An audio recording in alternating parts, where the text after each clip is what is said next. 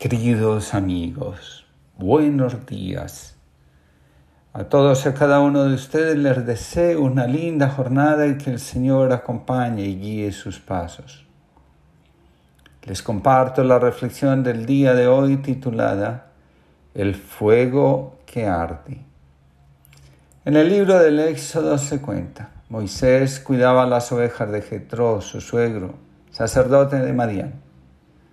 Una vez llevó las ovejas muy lejos en el desierto y llegó al cerro de Oreb, esto es, el monte de Dios.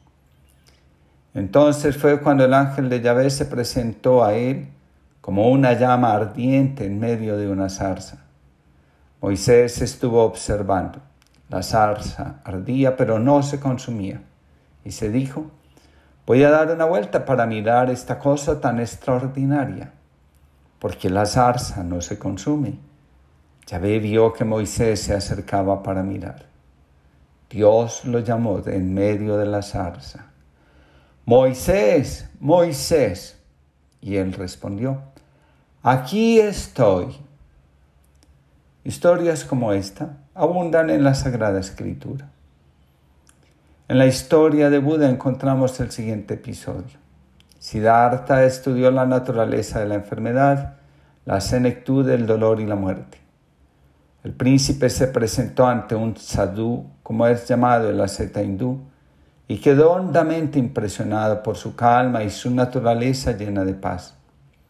Como fruto de ese encuentro, Siddhartha Gautama dejó atrás la vida opulenta a su esposa e hijo con tan solo 29 años y abandonó el palacio con la esperanza del poder y la gloria terrenos. Entonces anduvo por los caminos de la India buscando la verdad sobre la existencia humana. El Padre nos revela, cada ser vivo tiene un ser superior o chispa divina. Esa chispa está encendida y a la vez está oculta. El dolor, el ser inferior y la máscara la ocultan. Nuestra vida transcurre la mayor parte del tiempo en la ignorancia. Desconocemos quiénes somos realmente. El maestro Eckhart, en el libro El Dios de todo consuela, nos, nos cuenta lo siguiente. Todas las aguas y todos los seres que existen por una forma natural intrínseca se remontan al final de su existencia hacia su origen todos los seres anhelan volver a ser uno con la fuerza de la que provienen. La semejanza con la fuerza creadora nos atrae permanentemente hacia ella. En la medida que vamos conociéndonos a nosotros mismos, inevitablemente vamos sintiendo el deseo de conocer la fuente que nos dio la existencia. El maestro Eckhart para explicar ese deseo que habita en todos los seres humanos, utiliza la siguiente imagen. Cuando el fuego natural,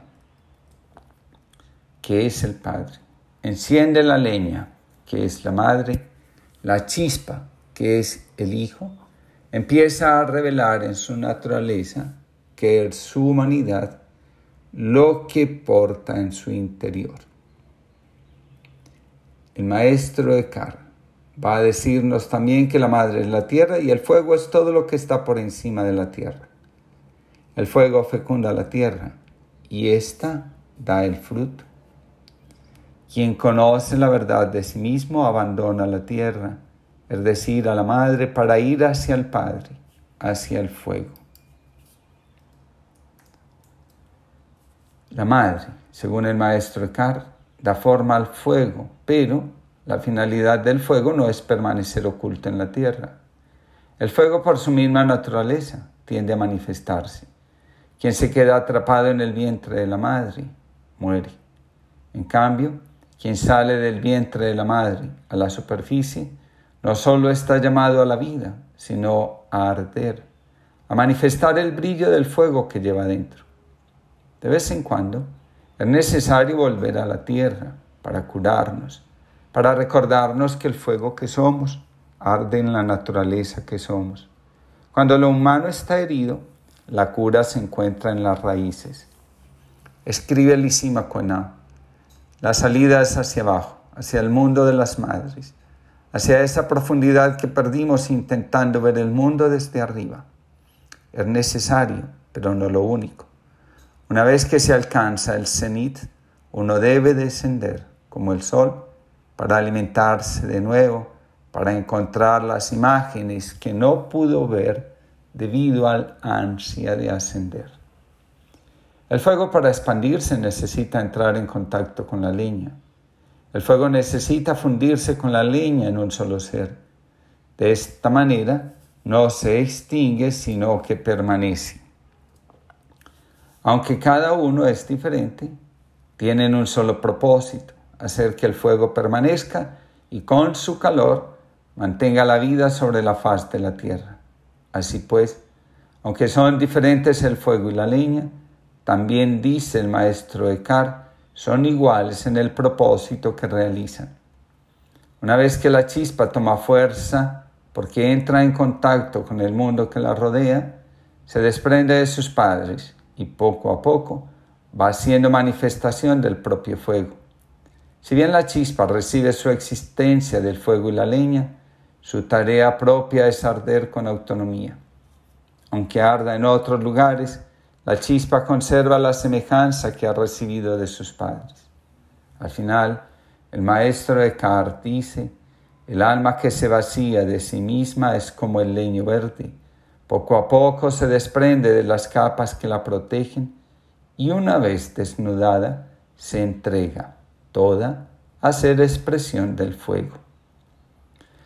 Dicen que existió en la antigüedad un señor que descubrió el arte de hacer fuego.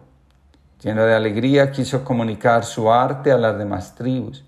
Se fue a una tribu del norte en que hacía mucho frío y les enseñó el invento. Lo aprendieron enseguida y estaban tan contentos que fueron a darle las gracias al maestro. Pero ya éste se había ido, porque era un hombre grande y solo le importaba el bien del prójimo. Entonces siguió a otro lugar a enseñar el arte de hacer fuego pero en esta tribu, primero lo recibieron los sacerdotes, que se quedaron perplejos. ¿De dónde venía la magia con la cual hacía este hombre el fuego? Al ver el éxito que el fuego tenía en la tribu, los sacerdotes tuvieron celos y asesinaron al maestro.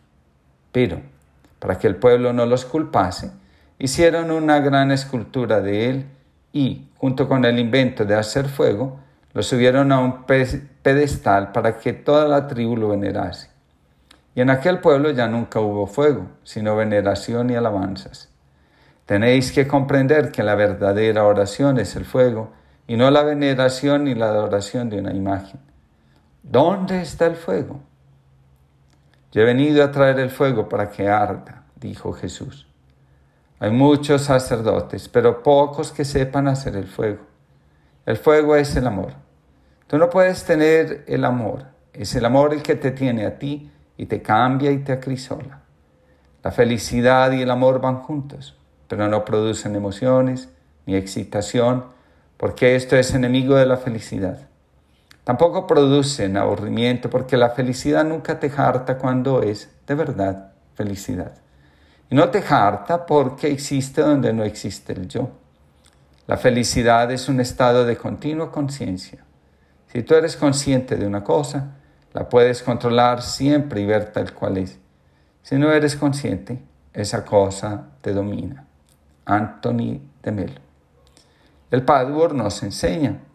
El propósito del desarrollo espiritual es eliminar al ser inferior para que el ser superior vuelva a liberarse de todas las capas externas que ha adquirido. En la medida que el ser superior esté libre, la persona desarrollará todo el potencial que lleva dentro, oculto. El ser superior contiene en su núcleo el amor, la bondad, la sabiduría, el poder creativo. Cuando entramos en contacto con el ser superior, descubrimos el fuego que arde en nosotros y descubrimos que no somos otra cosa que la imagen y semejanza de Dios. Cuando encontramos el fuego que arde en nuestro interior, inevitablemente nos sentimos llenos de la presencia divina. Quien entra en contacto con el ser superior puede cantar, como lo hizo San Juan de la Cruz, soy llama de amor viva. Feliz jornada para todos. Queridos amigos, buenos días. Les comparto la reflexión del día de hoy titulada Luz para el Camino. El Evangelio de Lucas nos cuenta, cuando ya se acercaba el tiempo en que tenía que salir de este mundo, Jesús tomó la firme determinación de emprender el viaje a Jerusalén. Para asumir el destino propio, es necesario emprender un camino. En Jerusalén, a Jesús se le revela quién es verdaderamente Él, el Hijo de Dios. El destino es nuestra verdadera identidad. Está escondida dentro de nosotros. La fuerza del destino nos guía hacia el encuentro con ella. Cuando sucede, ante nuestros ojos se descubre aquello que nos mueve, nos anima, y nos llena de plenitud cuando logramos el contacto con ella. El sufrimiento es causado por la ignorancia sobre nosotros mismos. Como nos enseña el Core, sabiduría interior, cuando nacemos somos la plena manifestación de la divinidad. Por esa razón, celebramos el nacimiento del niño Dios cada uno posee la chispa de la divinidad en su ser. En el encuentro con los demás, esa chispa parece ocultarse y va siendo cubierta por el ego, el ser inferior y la máscara. Al final, terminamos identificados con la máscara, el ego o el ser inferior. Todo se viene abajo cuando entramos en contacto con el ser superior. Buda nos enseña las cuatro verdades sobre el sufrimiento, que para curarse del sufrimiento es necesario encontrar un camino. Por camino se entiende seguir las enseñanzas de un maestro espiritual. Las enseñanzas de Buda están contenidas en el Dharma y las enseñanzas de Jesús en los cuatro evangelios. Después de ellos, otros maestros espirituales nos han dejado también sus enseñanzas. Toda enseñanza espiritual tiene la intención de ser una luz que nos guía hacia el final del camino, hacia el destino, hacia el encuentro con nosotros mismos. Cada uno, siguiendo su libre albedrío, tiene la posibilidad de elegir, según la percepción de sí mismo, la lámpara que va a iluminar su camino. El camino es el mismo para todos, ser nosotros mismos. La luz puede ser diferente. La cuestión fundamental está en que la luz que nos guía nos conduzca hacia la verdad. Realmente nos ilumine. Hay luces muy bellas, alumbran tan poco que nos mantienen casi a oscuras. Otras luces resplandecen de tal manera que nos enseguecen, nos obnubilan en lugar de llevarnos al destino, nos apartan de él. La luz nos permite vernos como si estuviéramos ante un espejo. La primera condición de una buena luz para el camino espiritual es que nos ayude a vernos. Escribe Jorge Luis Borges, yo, de niño, temía que el espejo me mostrara otra cara o una ciega máscara impersonal que ocultaría algo sin duda atroz. Temía asimismo que el silencioso tiempo del espejo se desviara del curso cotidiano de las horas del hombre y hospedara en su vago confín imaginario seres, formas y colores nuevos. A nadie se lo dije, el niño es tímido. Ahora temo que el espejo encierre el verdadero rostro de mi alma, lastimada de sombras y de culpas, el que Dios ve y acaso ven los hombres. Después de ayudarnos a vernos a nosotros mismos como somos, la verdadera luz nos invita a ir más allá, a lo desconocido de nosotros mismos para iluminarlo, es decir, para acogerlo y hacerlo parte de nosotros. La luz nos recuerda que la verdadera perfección es completud. Somos perfectos como somos, no como queremos vernos y que los demás nos vean. En otras palabras, somos mucho más que la impresión que, que anhelamos causar. Abraham Maslow señala, el ser humano necesita una determinada cantidad de bienes y de logros para sentirse a gusto con su vida, pero precisa igualmente ciertas satisfacciones más anímicas y espirituales. La realización de la persona no es la suma de algunos elementos que le son propios, sino la conciencia de un individuo como un todo. Jorge Bucay resume las voces de científicos, místicos, filósofos y terapeutas que nos recuerdan desde hace 10 años lo siguiente. El ser humano está programado biológicamente para buscar sentido y plenitud a la vida. La mera existencia no es suficiente. Estamos empujados por nuestra esencia a querer saber más de nosotros mismos. En nuestros genes está la obligación biológica de trascender nuestra existencia física. Siempre existe un camino que nos conduce a un lugar más elevado. El recorrido nos lleva a un mejor estado de vida. El camino espiritual no es ajeno a lo que somos. Desde el interior somos empujados a reconocer, a recorrerlo. Tarde o temprano sentimos la necesidad de buscar la trascendencia y emprender el camino hacia ella. En algún momento, la búsqueda espiritual se impondrá y nos llevará a buscar el camino que nos devuelva al contacto con nosotros mismos, a la realización de nuestro destino.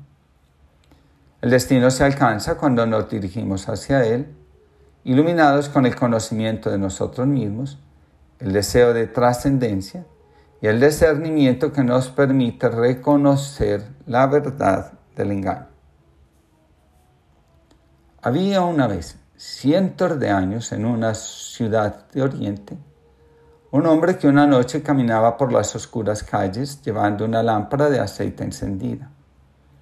La ciudad era muy oscura en las noches, sin luna como aquella. En determinado momento se encuentra con un amigo. El amigo lo mira y de pronto lo reconoce. Se da cuenta de que es Manuel, el ciego del pueblo. Entonces le dice, ¿qué haces Manuel? tú ciego con una lámpara en la mano, si tú no ves.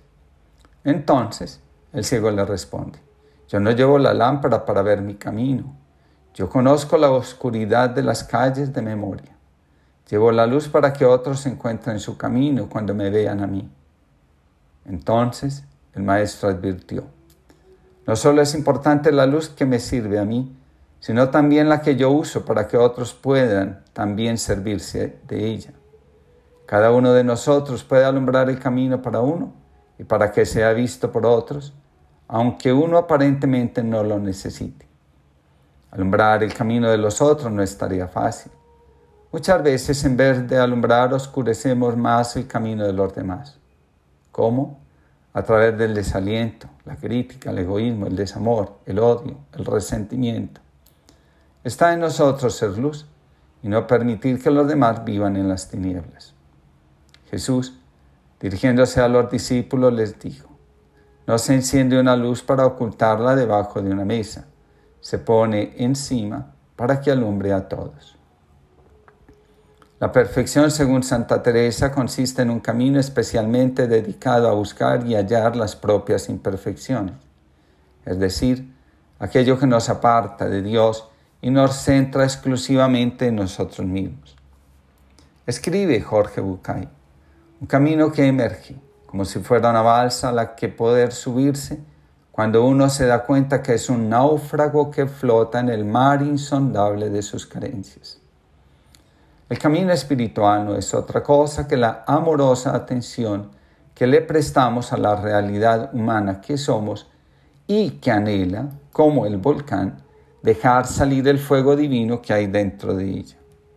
Somos la chispa divina, como dice el maestro Eckhart, que espera entrar en contacto con la realidad que le permita arder como fuego. Encontrar la verdadera luz, la guía verdadera en el camino espiritual, nos lleva a expandirnos antes que a replegarnos. Emmanuel Sicre, jesuita, escribe, Qué distinto es un creyente alegre, fecundo, audaz, servidor, orante, amigo de los pobres y humildes, libre de estructuras asfixiantes y cuestionador de la sociedad en favor del bien común. Qué lindo es conocer a un creyente amante de conocer más a su Dios, que no condena los errores ajenos porque reconoce su propia debilidad, que no juzga como dueño de la verdad, sino que se declara buscador de ella como todos capaz de sufrir con el que sufre y gozar desinteresadamente con quien goza, comprometido a amar a todos sin distinción, dispuesto a entregar vida por lo que cree y experimenta en el corazón propio de su comunidad. ¿Te suena en que Dios crea a alguien así? Sí, el Dios de Jesús. Que cada uno de nosotros pueda encontrar la luz adecuada para seguir el camino hacia su propio destino. Queridos amigos, buenos días. Les comparto la reflexión del día de hoy titulada Sin marcha atrás. En cualquier momento de la vida se entra en el camino espiritual. Cuando menos pensamos, nos, encontramos trabajando sobre una conciencia diferente sobre nosotros mismos. Lo que en algún momento nos llamaba la atención, pero lo veíamos a distancia, termina siendo importante en nuestra vida. Imperceptiblemente vamos cayendo en la cuenta que sin espiritualidad nos habríamos perdido en la oscuridad o en la profundidad misma de nuestro dolor. Cuando abrimos nuestro corazón a la espiritualidad, la agitación en la que nuestra alma se encontraba antes empieza a desaparecer lentamente. La mitad de las veces, el llamado o estallido de nuestra alma a una conciencia diferente, espiritualidad, toma la forma de algo que desde adentro empuja, como el aire a presión de una olla express que desea salir, conocer la luz y ser guía de nuestra vida. Sin darnos cuenta, nos encontramos viviendo los efectos de la fuerza interior que se ha manifestado. Empezamos a vivir desde un nuevo espíritu o dinamismo. La espiritualidad cuando irrumpe nuestra vida la transforma. Jesús está enseñando a sus discípulos sobre la actitud ante el dinero, el prestigio, la fama, el poder y la forma de enfrentar las adversidades de la vida. Para captar plenamente la atención de sus discípulos utilizan las siguientes imágenes. La primera, en tiempos de Noé, la gente solo estaba interesada en comer, beber y vivir la sexualidad sin ningún límite. Entonces llegó el diluvio y destruyó todo. La segunda, lo mismo sucedió en tiempos de los comían y bebían, compraban y vendían, sembraban y edificaban. Lo único que interesaba era el progreso económico.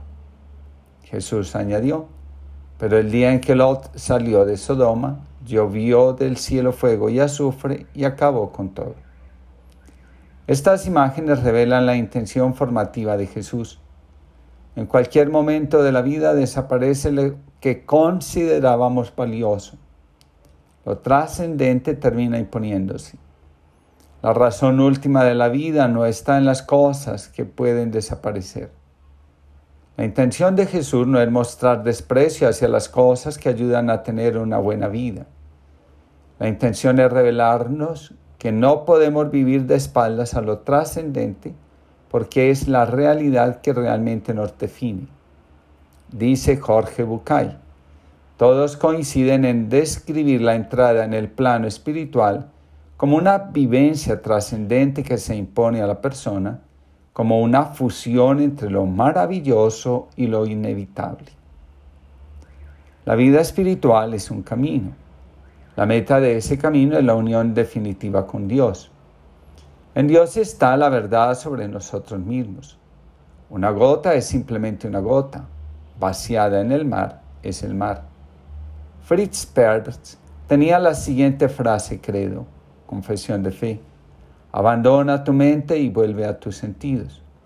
En la vuelta a los sentidos, enseñaba Peirce, se encontraba la auténtica y verdadera comprensión de lo que sucede. La espiritualidad cristiana y budista enseñan que en el silencio de la mente y en la escucha interior del corazón se le revelan al ser humano las cosas misteriosas sobre sí mismo que la mente ni abarca y menos aún comprende. Para entrar en la vida espiritual es necesario cambiar la percepción que tenemos del mundo y abrirnos a las emociones más profundas que nos habitan. Bukai lo expresa así. Cada psicólogo, cada filósofo, cada psiquiatra y por extensión, cada pensador y cada buscador tiene una o varias teorías en las que encaja su marco referencial sobre el mundo. Sin embargo, todos, lo admitamos o no, nutrimos y actualizamos nuestras teorías apoyándonos en nuestras emociones profundas, en nuestras vivencias, en las ideas y en el encuentro con los demás sin el encuentro con el otro, con ese otro con mayúscula, nuestra vida caería en el vacío del espíritu. Somos en la medida que nos comunicamos y cuando nuestra comunicación, en lugar de ser superficial, se hace desde lo profundo, nos descubrimos como seres capaces de trascender. Había una vez un hombre que buscaba un maestro que hubiera alcanzado el secreto de la verdad suprema. Había tomado clases con un centenar de maestros y visitado a otros tantos iluminados. Había leído miles de libros y recorrido decenas de lugares llenos de historia. Pero al final, pasado el tiempo de la fascinación inicial, siempre terminaba decepcionado y desilusionado. Un día oyó decir que en un, lugar muy lejano, en medio del desierto, se encontraba un anciano del que se afirmaban tres cosas, que había alcanzado el secreto último, que ya no aceptaba discípulos y que era difícil hacerle cambiar de idea.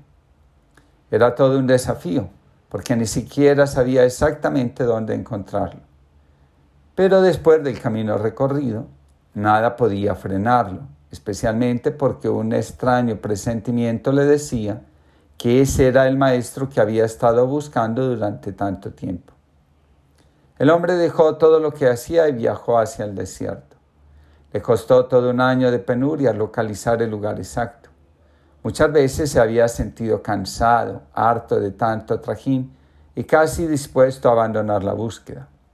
Lo frenaba la idea de que era absurdo dejarlo en ese momento convencido como estaba de tenerlo muy cerca. Así que persistió, perseveró y finalmente llegó hasta la cueva donde el anciano vivía. El hombre había visto a muchos maestros, algunos verdaderos, otros falsos, pero este, este tenía algo que lo hacía especial. Estaba claro, era tan obvio, este hombre tenía el secreto y se le notaba. El maestro se hallaba sentado bajo un árbol y la energía alrededor del árbol era tan inmensa que el hombre se sintió inundado por ella. Como embriagado cayó a los pies del anciano y lo miró a los ojos. Vio una profundidad como nunca había visto y entonces le dijo, vengo en busca del secreto último. ¿Puede decírmelo? Es mucho lo que pides. ¿Qué tienes para dar a cambio? No tengo nada más que mi deseo de saber. Lo he dejado todo para llegar hasta aquí, pero haré lo que me pidas. Por favor. El anciano permaneció en silencio y su mirada se perdió en el desierto. El recién llegado no se atrevió a decir nada y se quedó a su lado durante más de una hora te daré la misma oportunidad que me dio mi maestro, dijo al, al fin el anciano. Durante tres años debes permanecer en silencio a mi servicio, sin pronunciar una sola palabra. Si consigues esto, quizás pueda decirte el secreto que me reveló mi maestro, porque el secreto, para ser tal, tiene que mantenerse en secreto. Si puedes permanecer en absoluto silencio todo este tiempo, será la indicación de que eres capaz de guardar algo dentro de ti. El hombre aceptó el trato. Era evidente, de cual, era evidente que cualquier sacrificio estaba justificado para conseguir acceder por fin a la verdad última de las cosas. Aquellos tres años fueron verdaderamente largos, como si tres vidas. El desierto, nadie más por allí, solo el anciano y el silencio. El silencio del desierto, el silencio del anciano y los tres años. Pareció como si hubieran pasado muchos, muchísimos años, pero solo pasaron los tres. Entonces el maestro dijo, Maestro, ya han pasado los tres años, me dirás el secreto. El anciano contestó, como me dijo a mí mi maestro, primero deberías convencerme de que entiendes el verdadero valor de un secreto. Se necesita una promesa absoluta, una lealtad poco usual para honrar un secreto tan valioso como este. El hombre le dijo, entiendo, te lo juro, prometo ante Dios con todo mi corazón que nunca revelaré ese secreto a nadie. Créeme. El anciano comenzó a reír y dijo, eso está bien, te creo. Siguió riendo y riendo hasta que su discípulo volvió a preguntar, ¿y el secreto? ¿Cuándo me dirás el secreto? Nunca, dijo el anciano, pero no comprendo. Dijiste que me revelarías el secreto, como lo hizo tu maestro contigo. Sí, y eso haré. Igual que mi maestro hizo conmigo, dijo el anciano. Pero piensa, si tú puedes guardar un secreto de por vida, ¿por qué piensas que yo no voy a ser capaz de hacerlo? No puedo revelarte el secreto. Primero, porque prometí no hacerlo. Y segundo, porque mi maestro también era leal a su juramento y nunca me lo dijo. Cuando después de trabajar en silencio durante tres años, llegó el día, yo estaba feliz, había llegado el momento. ¿Cuál es el secreto? le pregunté. Mi maestro se rió de la misma manera que yo me he reído y dijo, si es cierto que tú puedes guardar un secreto y estos tres años has demostrado que así es, ¿cómo es que piensas que yo no voy a hacerlo? El discípulo bajó la cabeza y se marchó. Pero su viaje y su sacrificio no habían sido en vano. La luz que había percibido en el anciano lo acompañó desde entonces. Jesús lanzó la siguiente advertencia a los discípulos. Nadie regrese por lo que haya dejado atrás. Acuérdense de la esposa de Lot. El que procure conservar su vida la perderá y el que la pierda la conservará. El camino espiritual, una vez que se inicia, es un camino que no tiene marcha atrás. Intentarlo nos lleva a la parálisis. Quien ha entrado en contacto con el ser superior nunca más volverá a estar tranquilo. Quien conoce quién es realmente no puede volver a engañarse. Que Dios nos conceda a todos una linda jornada. Queridos amigos, buenos días. Les comparto la reflexión del día de hoy titulada Déjame entrar.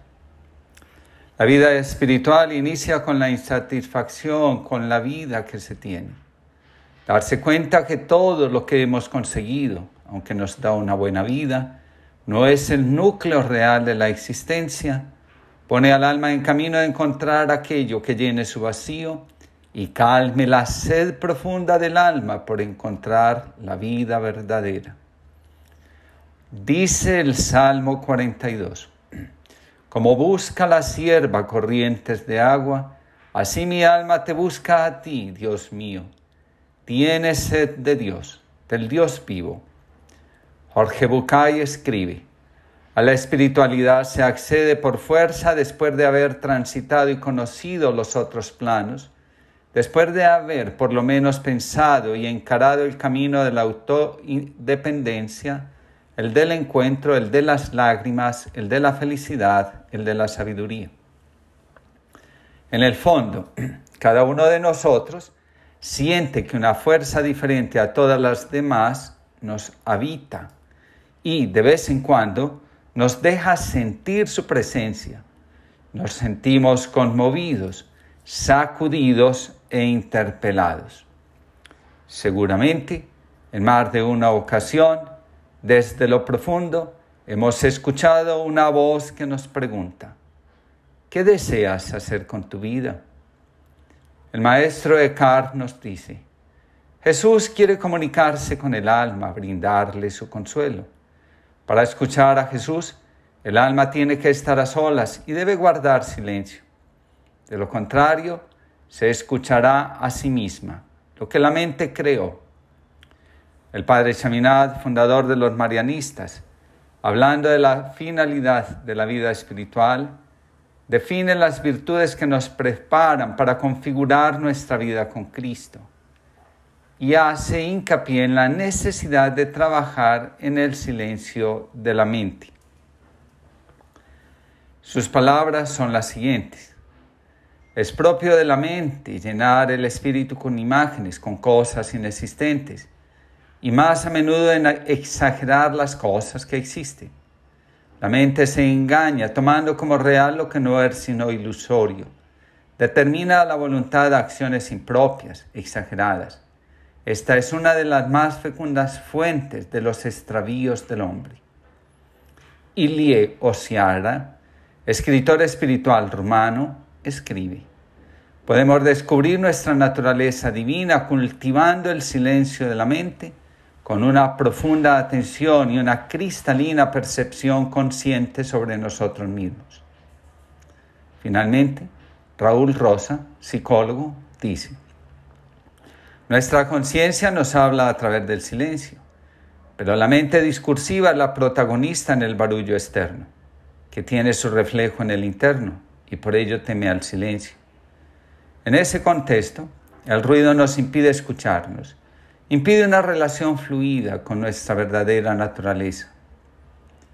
Para comprender la voz que surge desde las profundidades mismas de nuestro ser, es necesario, como dice Fritz Perls, abandonar la mente y volver a la experiencia, a los sentidos. El inicio de la vida espiritual es experimentado por muchos como una crisis existencial y de identidad. El camino espiritual es un camino de búsqueda de nuestro yo esencial, aquel que en lugar de perfectos nos hace completos. La verdad sobre nosotros mismos está en la oscuridad, en lo que hemos rechazado y olvidado sobre nosotros mismos, porque un día decidimos ocuparnos de ganar el afecto, la aprobación, y un lugar en el corazón de los demás a costa de nosotros mismos. Escribe Jorge Bucay, si queremos encontrar lo verdadero que hay en nosotros, tenemos que ser capaces de verlo detrás de muchos silencios y momentos oscuros. La oscuridad de nuestro ser es la que suscita la insatisfacción con la vida que llevamos.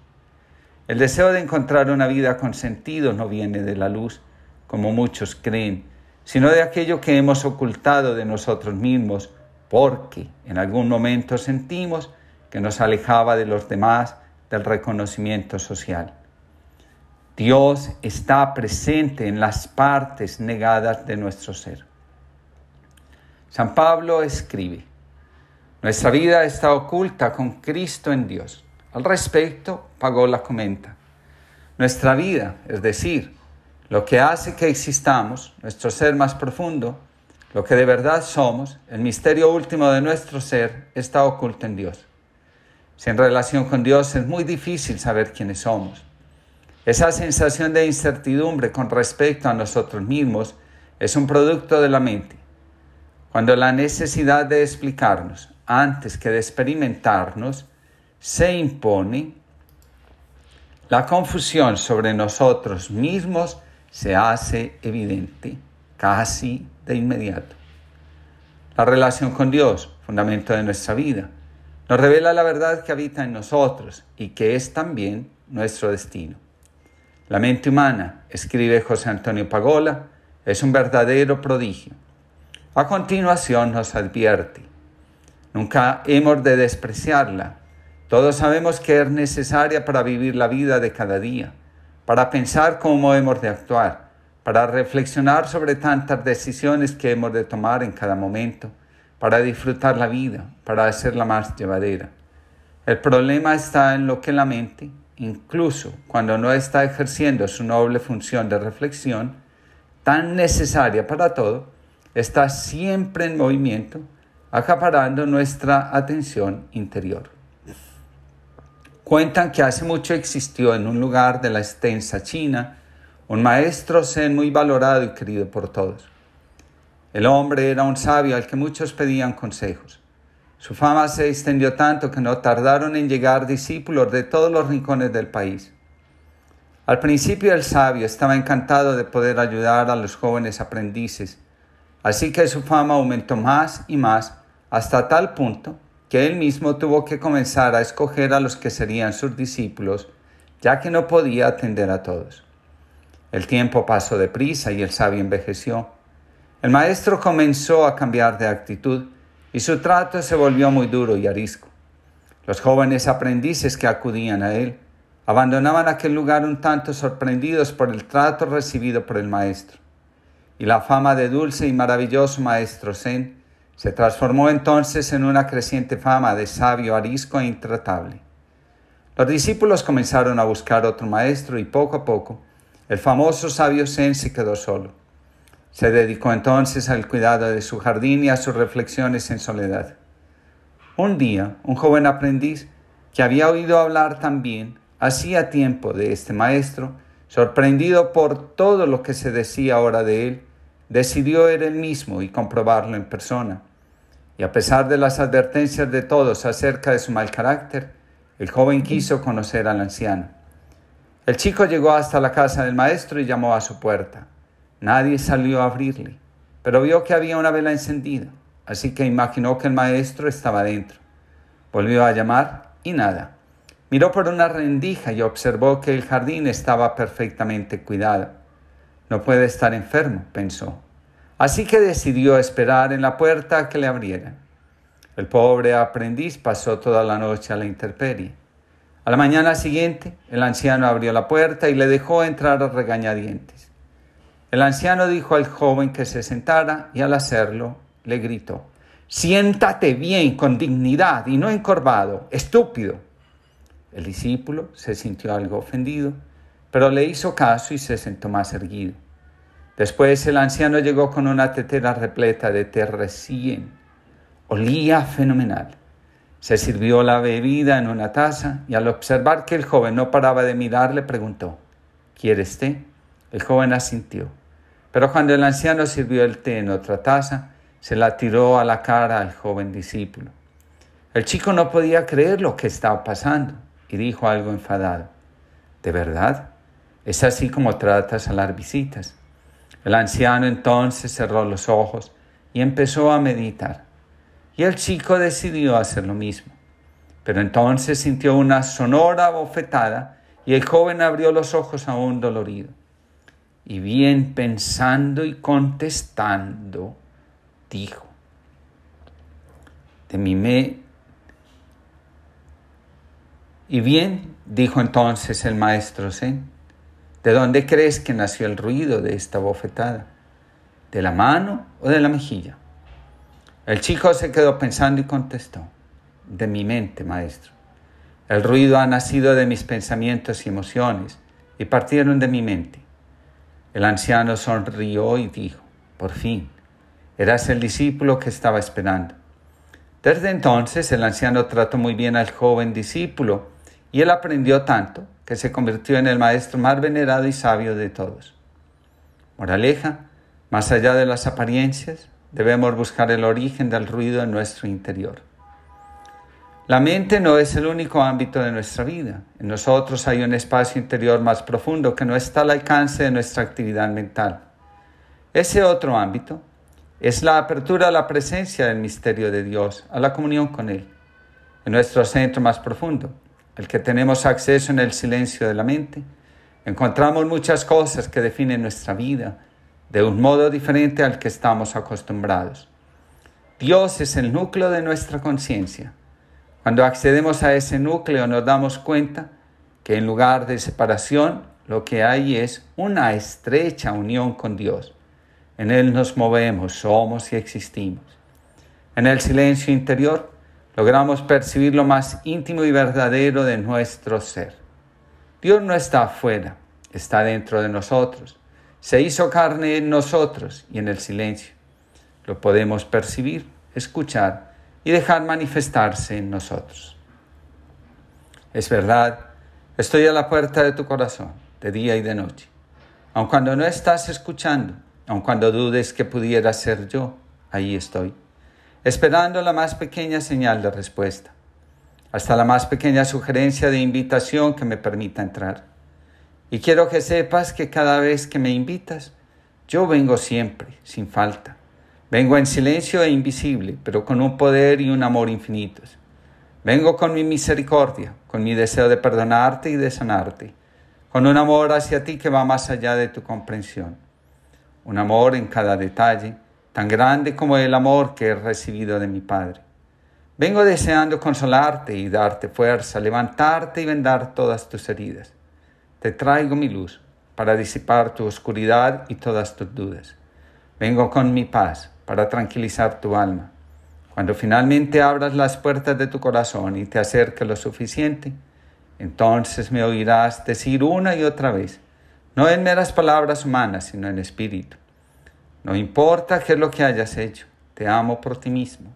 Ven a mí con tu miseria y tus pecados, con tus problemas y necesidades, y con todo tu deseo de ser amado. Estoy a la puerta de tu corazón y llamo. Ábreme, porque tengo sed de ti. Teresa de Calcuta. Que Dios nos conceda una linda jornada y la disposición de dejarlo entrar en nuestra vida. Queridos amigos, buenos días. Les comparto la reflexión del día de hoy titulada El silencio que transforma. La mediocridad espiritual se manifiesta en la incapacidad para hacer silencio. Una mente llena de ruido nos mantiene en la superficie de la vida y no nos deja conectar con lo esencial. El ruido nos dice cuánto estamos interesados en alimentar nuestro ego y nuestra máscara. El ruido llena de tedio el alma y la condena a vivir en la resignación que trae consigo la rutina. Una mente llena de ruido crea fantasías, ilusiones y pierde con facilidad el sentido de la vida. Las personas que se preocupan de organizar su mundo externo, pero no tocan para nada su mundo interno, terminan arrastradas por la prisa, la desesperación y el temor. El llamado urgente es, como nos enseña la espiritualidad, especialmente la ignaciana, a gustar internamente de las cosas. Cuando aprendemos el silencio, encontramos la fuerza que todo lo transforma. Gema Sánchez escribe, vivimos hacia atrás y hacia adelante, desvaneciéndose nuestra hora y rodeados de mucho ruido, el de la calle y el nuestro propio. Nos hemos convertido en adictos a nuestro pensamiento y como consecuencia de ello hemos desconectado de nosotros mismos. Ese ruido mental que nos acompaña, el pensamiento, además de impedir que tengamos momentos de calma, también tiene la capacidad de crear un falso yo fabricado por la mente que lanza sobre nosotros una capa de sufrimiento y miedo. Pero, ¿por qué sucede? A menudo nos identificamos con nuestro pensamiento, con nuestra mente creando una pantalla opaca de una gran cantidad de etiquetas, conceptos, palabras, juicios, imágenes que bloquean la verdadera relación con nosotros mismos. Y así creemos que nosotros somos nuestra mente apoderándose el instrumento de nosotros.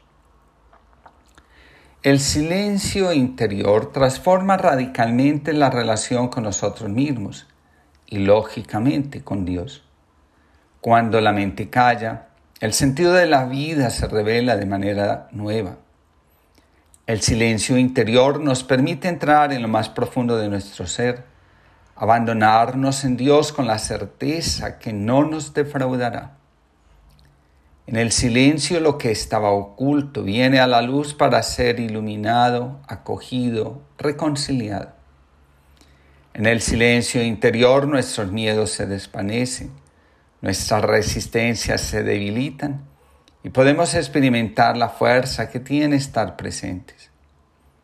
El ruido se convierte en nuestro peor enemigo, nos tortura, nos ataca, nos castiga, nos roba la energía vital. El silencio es la mejor expresión de haber hecho las paces con nosotros mismos, con nuestra historia y con nuestras expectativas. El silencio nos permite practicar el desapego y la desidentificación. Reconocemos que no somos la etiqueta que portamos, sino la esencia que desconocemos. Nos dice José Antonio Pagola, el silencio interior ante Dios tiene fuerza para reconstruir nuestra persona y hacernos vivir de manera más digna y humana.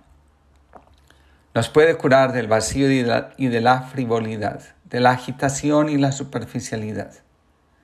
Ahora nosotros también podemos saborear la vida en la fuente, el misterio de Dios, acogido en el silencio interior, nos atrae a gustar la vida desde su hondura, sin malgastarla de manera arbitraria y sin pasar de largo ante lo esencial.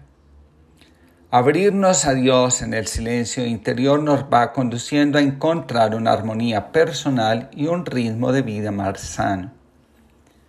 En el silencio interior ante Dios descubrimos mejor nuestra pequeñez y pobreza, pero al mismo tiempo nuestra grandeza de seres amados infinitamente por Él, transformados y salvados por su amor. Un texto bíblico poco conocido dice así, el amor de Dios no se ha acabado ni su ternura se ha agotado. Cada mañana se renueva. El Señor es bueno para quien espera en Él y lo busca.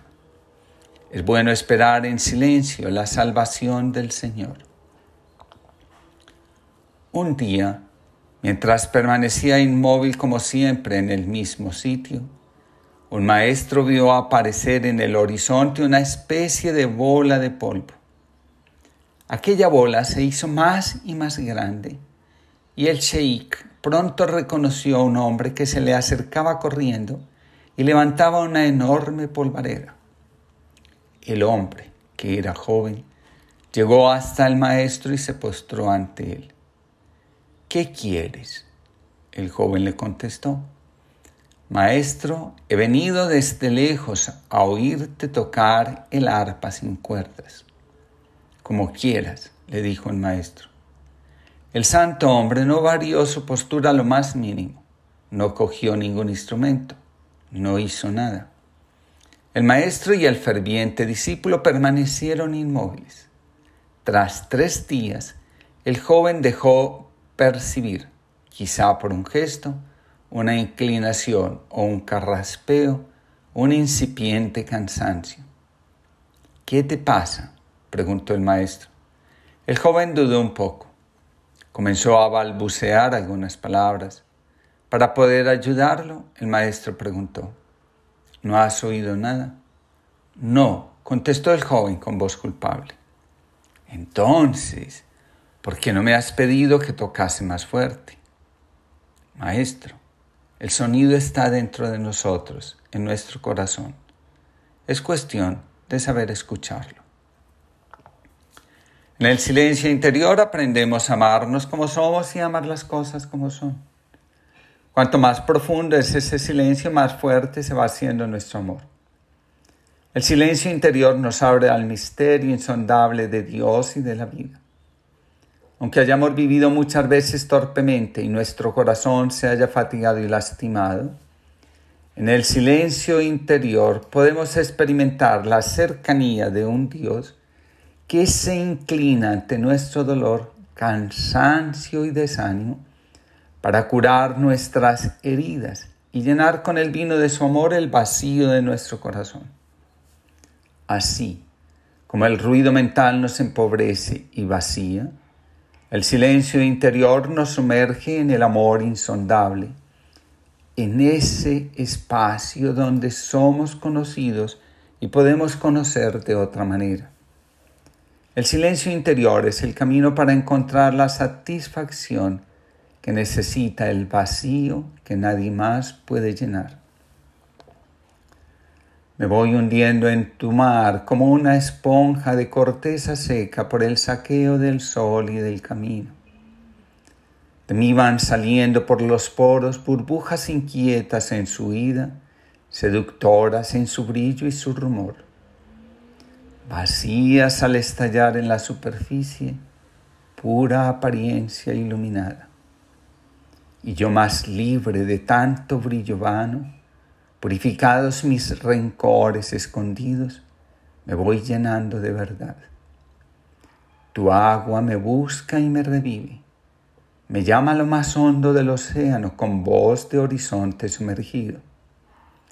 Al bajar mis días hasta el fondo, lejos del vaivén de olas obsesivas, andar de oscuridad y de silencio empapa mi soledad creciente.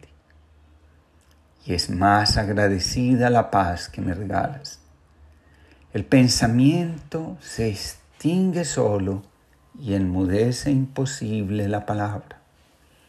Ni esclavo ni ladrón, sin nervios tensos como rejas, ni susto hijo del miedo, ni prisa con sangre de avaricia.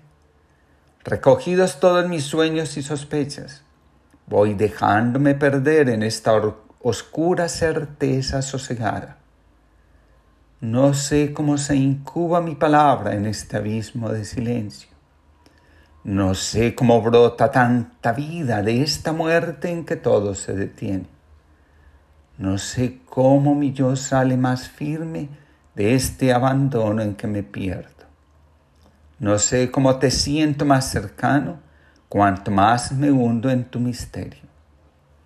¿Existirá otro saber no tan luminoso? Benjamín González Vuelta. Que todos tengamos una linda jornada y un feliz descanso en familia. Queridos amigos, buenos días. Con el cariño de siempre los saludo. Les deseo una linda jornada y les comparto la reflexión del día de hoy titulada Siempre su presencia. Es posible que muchas veces hayamos experimentado la ausencia de Dios en algunas ocasiones, momentáneamente. Otras, por periodos prolongados. Ir de un lado para otro, vivir con el afán de la inmediatez y la eficacia, hacen que la mirada se descentre y lo fundamental sea reemplazado por lo urgente. Escribe Silvana Ramos. Vivimos apurados, inmersos en la rutina y en las miles de actividades que el mundo de hoy nos exige. Tanta actividad puede hacernos perder el sentido de nuestra vida y en algún momento llegarnos a sentir desorientados, solos. Cuando esto sucede, podemos reconocer la necesidad de volver a recogernos entender que la vida verdaderamente vivida es la que se vive desde el propio centro interior. Señor, si no estás aquí, ¿dónde te buscaré estando ausente? Si estás por doquier, ¿cómo no descubro tu presencia? Cierto es que habitas en una claridad inaccesible, pero ¿dónde se halla esa inaccesible claridad? ¿Quién nos conducirá hasta allí para verte en ella? Y luego, ¿con qué señales, bajo qué rasgos te buscaremos? Nunca jamás te vimos, Señor Dios mío. No conocemos tu rostro. Enséñanos a buscarte y muéstrate a quien te busca, porque no podemos ir en tu busca a menos que tú nos enseñes y no podemos encontrarte si tú no te manifiestas. Deseando te buscaremos te desearemos buscándote. Amando te hallaremos y encontrándote te amaremos. Escribe José Antonio Pagola. Cuando regresamos a nosotros mismos, a través del silencio, experimentamos el amor. Cuanto más profundo es el silencio, más fuerte es nuestro amor. El silencio nos abre a la relación con Dios, que es un misterio insondable de amor. En el silencio aprendemos a entender y vivir la existencia de este amor. En el amor quedan superadas las debilidades y las torpezas. La verdadera espiritualidad es una inmersión en el amor. Para los cristianos, la imagen misma del amor es Cristo. El amor es algo que nace en el interior. Por esa razón, el amor llena los vacíos que hay dentro de nosotros. Muchos buscan llenar el vacío de su vida centrando la atención en las posesiones, en los reconocimientos y en la imagen que proyectan sobre los demás. A pesar de todo, permanecen vacíos y mantienen el afán desmedido de ver qué más pueden conseguir para sentirse llenos. Nadie más que Dios puede calmar la sed profunda que brota en el corazón de todo ser humano. Dice San Juan de la Cruz, Dios es el centro de nuestra alma. Según lo anterior, Dios es el fundamento de nuestro ser. Donde no hay fundamento tampoco hay estructura en consecuencia lo único real es la fragilidad. La vida se desvanece como el agua entre los dedos. Descubrir que Dios es el fundamento de la existencia nos permite reconocer dos cosas. La primera, que nunca estamos solos. La soledad es desconocimiento de la realidad humana que somos. La segunda, que nuestra vida encuentra su sentido en Dios. Nadie puede afirmar que vive auténticamente desconociendo la realidad espiritual. Tarde o temprano, Dios irrumpe en la vida del ser humano. Lo hace a través de la insatisfacción o de la confrontación sobre el valor y sentido de la existencia que se lleva. La experiencia de Dios es algo concreto. No es un pensamiento ni un sentimiento. Es, ante todo, certeza de estar acompañados. Es presencia. Toda la vida pasamos creyendo que somos lo que llevamos grabado en la mente. El yo psicológico es una construcción mental. La verdad sobre nosotros mismos es otra, proviene de otro lugar. Dice Jung, lo que el yo psicológico no entiende, lo convierte en enfermedad. La incapacidad para comprendernos más allá de lo que la mente nos dice termina enfermándonos. El contacto con el alma nos revela la presencia de Dios. Había una vez un hombre que quería ver a Dios. Para encontrarlo subió a una montaña muy alta en donde se instaló. Allí vivió durante un año. Al cabo del año, decepcionado por no haberlo encontrado, hizo su equipaje para marcharse.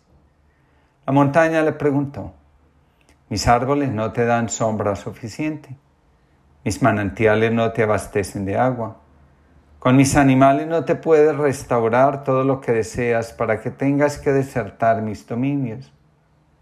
Sí, pero yo busco a Dios. Buscas a Dios, pero si yo soy un pedazo de Dios. El hombre sin escuchar a la montaña se marchó y con la esperanza de encontrar, de encontrar a Dios se instaló en un frondoso bosque.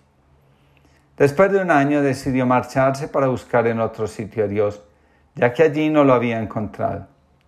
Los gigantes del bosque, es decir, los caicedra, los ceibas, los boabas, y todos sus primos árboles vinieron a verlo para preguntarle, ¿no eres feliz con nosotros?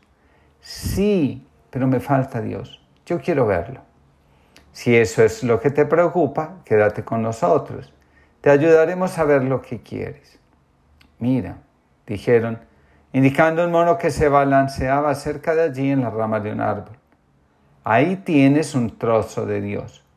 Todos somos trozos de Dios. El santo hombre pensó que los árboles del bosque se burlaban de él y se alejó sin decir una palabra. Pero firmemente convencido de que todo podría ser en el bosque un trozo de Dios, menos ese babuino. Siempre en busca de Dios, el viajero se instaló a la orilla de un lago. En cuanto lo vio, un sapo que allí vivía le dijo, al fin has encontrado lo que buscas. Ven, yo soy un trozo de Dios. ¿Te burlas de mí? Tú, un vulgar batracio, un trozo de Dios. El peregrino abandonó inmediatamente el lugar. La decepción y la inquietud empezaron a roerle el corazón. Había buscado a Dios en las montañas, no lo había encontrado. Lo había buscado en el bosque, no se había manifestado. Lo había buscado cerca del agua y continuaba escondido. Entonces pensó en ir a buscarlo al desierto, lejos de toda región habitada, en las tierras de fuego. Allí encontró a un sufí que le preguntó qué buscaba. Busco a Dios, respondió el viajero. Yo quiero ver a Dios. Tráeme un recipiente lleno de luz, le dijo el sabio, y yo te haré ver a Dios. El buscador de Dios marchó hacia el sur y después de muchas peripecias volvió con un plato de tierra y dijo, aquí tienes un recipiente lleno de luz. El santo hombre protestó, yo veo un plato, pero no veo la luz. El peregrino confuso buscó un ascua y la puso sobre el plato. He aquí un recipiente lleno de luz. El sufí protestó de nuevo y dijo, yo veo el plato y el ascua, pero no veo la luz. El hombre que quería ver a Dios volvió a coger la ruta del sur y después de largos meses de reflexiones y consultas, volvió con una botella transparente. Se presentó de nuevo ante el sabio y le dijo, Maestro, en fin, aquí tienes un recipiente lleno de luz. El sabio habló sin inmutarse. Yo veo una botella, pero todavía no veo la luz. Al oír estas palabras, el peregrino comprendió que no podía seguir buscando a Dios como él lo hacía, pues Dios es como la luz. No se puede ver la luz, se ven objetos iluminados por ella. No se puede ver a Dios, se ven los objetos irradiados deificados. Escribe José María Olaizola. Muchas veces ni nos damos cuenta, no nos invade, no nos anula. Sencillamente se nos vuelve habitante, presencia, inspiración. Cuando sentimos la necesidad de algo más, que es Dios. Cuando el cansancio no se convierte en derrota, sino en parte del camino. Cuando nuestra imaginación es la puerta abierta a la creatividad cuando nuestro interior está poblado por los nombres de tantas personas a las que amamos y sentimos que son compañeros en este viaje que es la vida, siempre presentes de muchas maneras, aun cuando ya no estén o puedan estar lejos. Si se nos estremece la entraña al percibir el dolor del otro, aunque no lo conozcamos y lo sentimos prójimo. Cuando anhelamos que el futuro sea mejor, y comprendemos que nosotros somos también responsables en hacer lo que sea. Cuando tenemos la intuición profunda de que hay límites en la vida y esos límites son los que llamamos bien y mal. Cuando el sufrimiento nos toca, pero encontramos la fuerza para afrontarlo y seguir adelante. Cuando tenemos afán de conocer más el mundo, al ser humano, la creación. Cuando nos atrevemos a perdonar y descubrimos que algo muy dentro empieza a sanar cuando nos atrevemos a pedir perdón y algo muy dentro también empieza a sanar. Cuando nos reímos con ganas, con humor, con afecto, sabiendo que no hay que hacer drama de lo que no lo es. Cuando la belleza nos hace sentir asombro, cuando por un instante sabemos, sin ninguna duda, que estamos unidos a otros. Cuando lloramos por amor, en todos esos destellos de humanidad, están los reflejos del Espíritu que se mueve en nosotros y que nos trae a su modo el latido de Dios. Me callo ante tu presencia porque tú conoces lo íntimo de mi vida. Aquí estoy, Señor, con mi corazón como es, que no oculte nada a tus ojos abiertos. Aquí estoy como arcilla fresca, esperando ser modelada por tus manos misericordiosas protege mi vida, sálvame, lléname de ti, confío en ti, manténme en tu presencia. Que todos tengan una linda jornada y que la presencia de Dios se haga presente en sus vidas. Queridos amigos, buenos días. Les comparto la reflexión del día de hoy titulada Jesús rescata lo que estaba perdido. Jesús se hospedó en la casa de Saqueo. La murmuración es la reacción inmediata de la gente. Jesús responde, el Hijo del Hombre viene a rescatar lo que estaba perdido. Entre las cualidades perdidas que Jesús viene a rescatar encontramos la capacidad de implicarse emocionalmente, entregarse y luchar por los demás, la capacidad de relajarse ante la posibilidad de que hayas problemas y confiar en que todo saldrá bien, la capacidad para entrar en las dificultades, analizarlas objetivamente en lugar de huir de los problemas, la capacidad de mostrar sensibilidad, compasión y ternura, la capacidad de desarrollar el potencial propio y marcarse metas ambiciosas, la capacidad de estar de buen humor, reírse y hacer cosas divertidas, la capacidad de contactar con las propias necesidades, de reconocerlas y pedir ayuda, la capacidad de ser uno más y sentirse rodeado de amigos leales y tranquilos, la capacidad de hacer lo que se tiene que hacer independiente del estado de ánimo.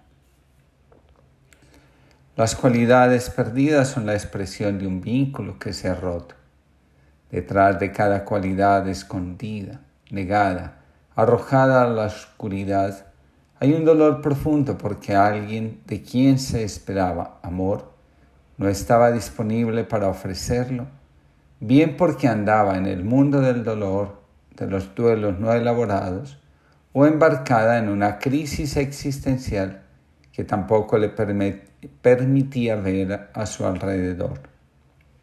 Allí, donde un vínculo se rompe, el dolor se manifiesta, y una de las formas que toma es la construcción de una forma de ser defensiva. La identificación con el dolor hace que el yo psicológico cree una estructura de personalidad defensiva o como dirían algunos, neurótica. Carl Gustav Jung afirma, lo que el yo psicológico no consigue incorporar, lo transforma en sufrimiento. La personalidad o máscara, como la llama el mismo Jung, no es otra cosa que nuestra respuesta al sufrimiento que llevamos con nosotros como actitud ante la ruptura del vínculo. El vínculo es la relación emocional que se establece entre el niño y la persona que lo cuida. Tiene como objetivo principal facilitar el contacto y la cercanía. El bebé aprende que a través del llanto, por ejemplo, el otro está cercano y brindando cuidado, atención y confianza. Cuando el vínculo sufre una alteración, por la causa que sea, el distanciamiento, entre otras, se convierte en la forma de expresar lo que está sucediendo. La confianza nos asegura que el vínculo está sano. La desconfianza, el retraimiento, el miedo, la ansiedad nos dicen que algo no, ha podido ser asimilado por el yo psicológico. Así, se genera una reacción de defensa que al persistir se convierte en un tipo de personalidad. Todo dolor genera una reacción. En el caso del vínculo, se generan dos tipos, la inhibición y la desinhibición. El tipo inhibido reside en la incapacidad para iniciar las relaciones y responder a las demandas de ésta de manera adecuada. Se experimenta incapacidad de responder a las demandas emocionales que toda relación entraña. El tipo de ese individuo está marcado por una sociabilidad indiscriminada o por la incapacidad de seleccionar adecuadamente las figuras de vinculación. Así pues, vamos por la vida con una coraza. En este último se evidencia una crianza patológica donde la desatención a las necesidades emocionales básicas que hacen referencia al bienestar y al afecto es evidente donde no hay una base segura de afecto, la ansiedad, la angustia, la desconfianza y el temor se hacen presentes en las relaciones. Una consecuencia será la pérdida de cualidades esenciales que hacen parte de la configuración original de nuestro ser. Montserrat Molina escribe, en general, podemos afirmar que un vínculo afectivo roto no establecido o deficiente predispone al niño a ser inseguro, temeroso del entorno y del futuro. Después pueden aparecer los síntomas de hiperactividad, déficit atencional o impulsividad como forma de reaccionar ante un mundo que persiguen fuera de, su control. Asimismo, su capacidad para establecer relaciones adecuadas con sus iguales u otras personas del entorno se ven significativamente alteradas. A menudo aparecen manifestaciones conductuales y emocionales descontextualizadas.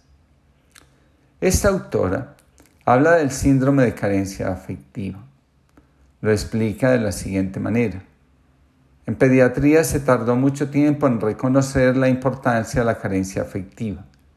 Después de años de ver que los niños se morían, no solo por la falta de alimentación o de higiene, sino también por carencia de afecto. En principio, parecía que la ausencia de la madre era la única causa, y así se habló de la carencia materna. Pero más adelante se comprobó que el concepto era bastante más complejo. En efecto, se trata de un síndrome clínico debido a la falta continuada de afecto, a menudo de la madre, pero también del padre, de otros familiares o de las personas encargadas del cuidado del niño.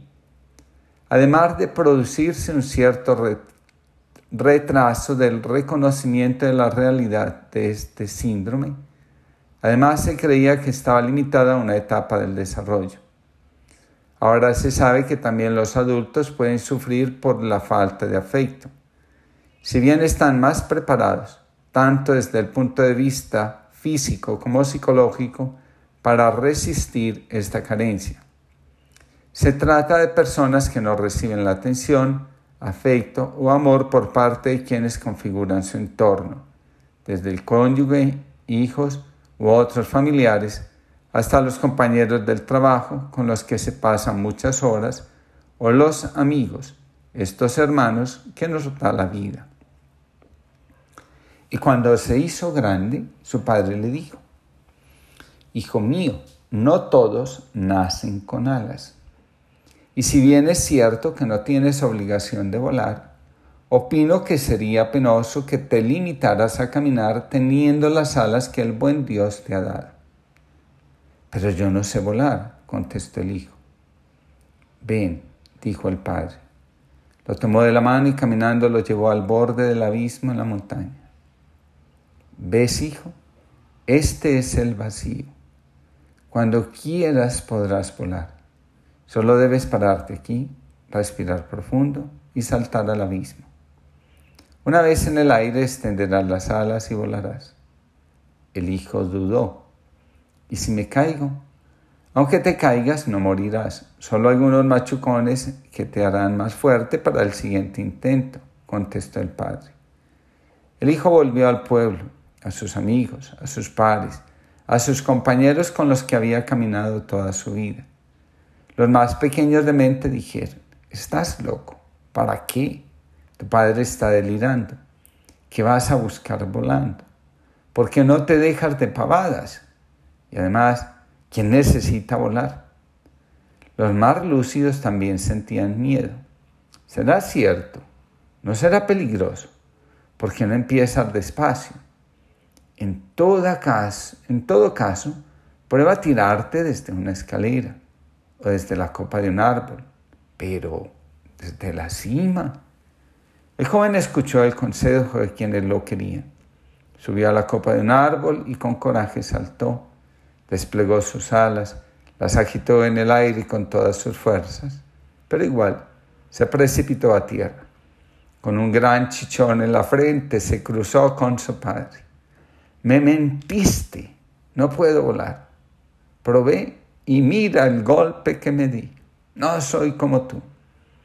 Mis alas son de adorno. Lloriqueo el lloriqueo. Hijo mío, dijo el padre, para volar hay que crear el espacio de aire libre necesario para que las alas se desplieguen. Es como tirarse en un paracaídas. Necesitas cierta altura antes de saltar. Para aprender a volar siempre hay que empezar corriendo un riesgo. Si uno no quiere correr riesgos, lo mejor será resignarse y seguir caminando como siempre. Jesús entró en Jericó e iba atravesando la ciudad. En esto un hombre llamado Saqueo, jefe de publicanos y rico, trataba de ver quién era Jesús, pero no lo lograba a causa del gentío, porque era pequeño de estatura. Corriendo más adelante, se subió a un sicomoro para verlo, porque tenía que pasar por allí. Jesús, al llegar a aquel sitio, levantó los ojos y le dijo, Saqueo, date prisa y baja, porque es necesario que hoy me quede en tu casa. Él se dio prisa en bajar y lo recibió muy contento. Al ver esto, todos murmuraban diciendo, ha entrado a hospedarse en casa de un pecador. Pero Saqueo, de pie, dijo al Señor, mira, Señor, la mitad de mis bienes se la doy a los pobres y si he defraudado a alguno, le restituyo cuatro veces más. Jesús le dijo, hoy ha sido la salvación de esta casa, pues también este es hijo de Abraham, porque el Hijo del Hombre ha venido a buscar y salvar lo que estaba perdido. Malvi Valdeyu escribe, desde allí, desde mis alturas, desde mi querer estar por encima de me involucras sin prejuicios ni condiciones. Tocas mi barro. No puedo engañarme. Ya no más fraudes. Comparto lo que me diste, mis dones y mis sueños. Desde casa, nuestra casa. Desde tu corazón hospitalario. No dejes de buscarme, de buscarnos. Y Jesús quiere entrar en nuestra casa recuperar lo que estaba perdido y ayudarnos a desplegar nuestras alas. Si lo aceptamos, sucederá el milagro. De lo contrario, podemos seguir caminando como siempre. Queridos amigos, muy buenos días. Les comparto la reflexión del día de hoy titulada hacia la orilla de Dios. La vida de un ser humano se transforma cuando el punto de inflexión aparece en su vida. Darse cuenta que hemos estado mirando en la dirección equivocada es un momento de gracia y también de mucho dolor. Muchas personas han transformado realmente su vida cuando han aceptado, cueste lo que cueste, darle a su vida un nuevo rumbo. Pienso, por ejemplo, en Ignacio de Loyola, decidido a buscar la fama en el ejército, después de la curación de su pierna, va en por de Cristo. San Pablo es otro claro ejemplo. Buda tenía todo definido y resuelto. Y cuando se da cuenta que su alma está muriendo en ese estilo de vida, se va se interna en el bosque y se entrega a una vida totalmente diferente. En la vida corriente también se encuentran personas que han hecho ese giro en su vida. El hombre que se ha dado cuenta que el deseo de venganza, en lugar de curar la herida por el asesinato de su padre, decide trabajar en la reconciliación entre víctimas y victimarios.